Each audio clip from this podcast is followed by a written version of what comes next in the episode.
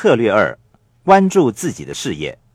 我曾经在《富爸爸穷爸爸》一书当中讲及有关财务知识的问题时，提到过关注自己的事业这个策略。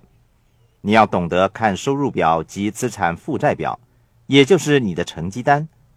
人们之所以被财务报表弄得头昏眼花，是因为他们分不清什么是资产，什么是负债。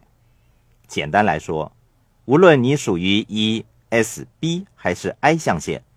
你的资产项就是你的企业，换句话说，你就是自己的投资经理人。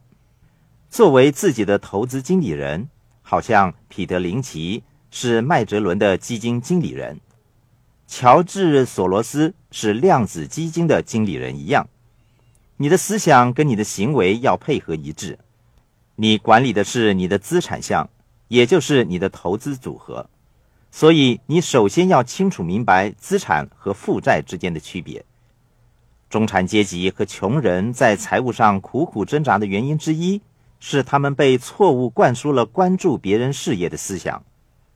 你在毕业后投身社会工作，那时候你关注的是你老板的事业，你为老板工作获得了报酬。作为雇员，你的第一项支出是税。那个时候，你关注的是政府的事业。你必须首先支付政府，然后才得到支付。我们曾经提到，有许多人喜欢跟人摆阔，爱炫耀，让自己看上来好像很富有的样子。他们不断花钱买入负债，为求有钱可花，不惜拼命工作，高筑债台，最后陷入破产的困境。债务缠身的你，正正是为银行工作，关注的是银行的事业。这就是人们说减低信用卡支出或把信用卡转为长期家庭资产贷款的原因了。我认为这些都不是明智的做法。事实上，还有许多处理的方法。关注自己的事业，就是控制自己的支出。支出有好支出和坏支出之分。如果你善于控制自己的支出，你首先要做的就是支付自己。记得那三个小猪铺满吗？储蓄是支出，不是资产。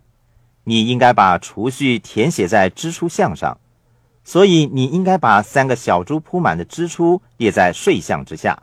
这些都是首先向自己支付的项目。你首先支付自己之后，可以稍微放纵一下，享受花钱购物的乐趣。但你必须谨记，首先要支付自己。这是关注自己事业的第一步。我没有说要你们放弃工作或者做出一些激烈的行为，例如减掉信用卡和申请破产。我没有这样说。你们应该继续日常的工作，但是记住，你日常的工作让你得到工资。不管你如何运用你的工资，你首先关注的应该是自己的事业。换句话说，当你养成了用小猪铺满储蓄的习惯后，你同时在进行储蓄。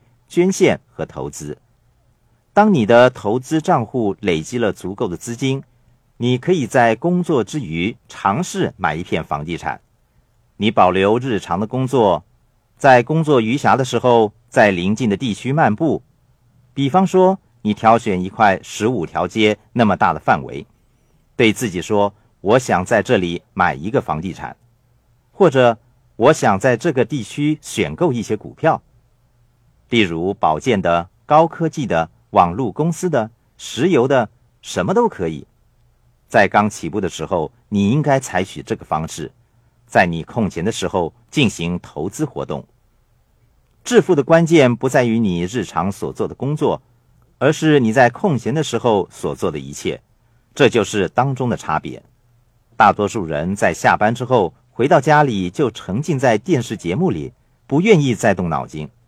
这就是他们未能获得成功的原因，所以你在工作之余所做的，就是你致富的要诀。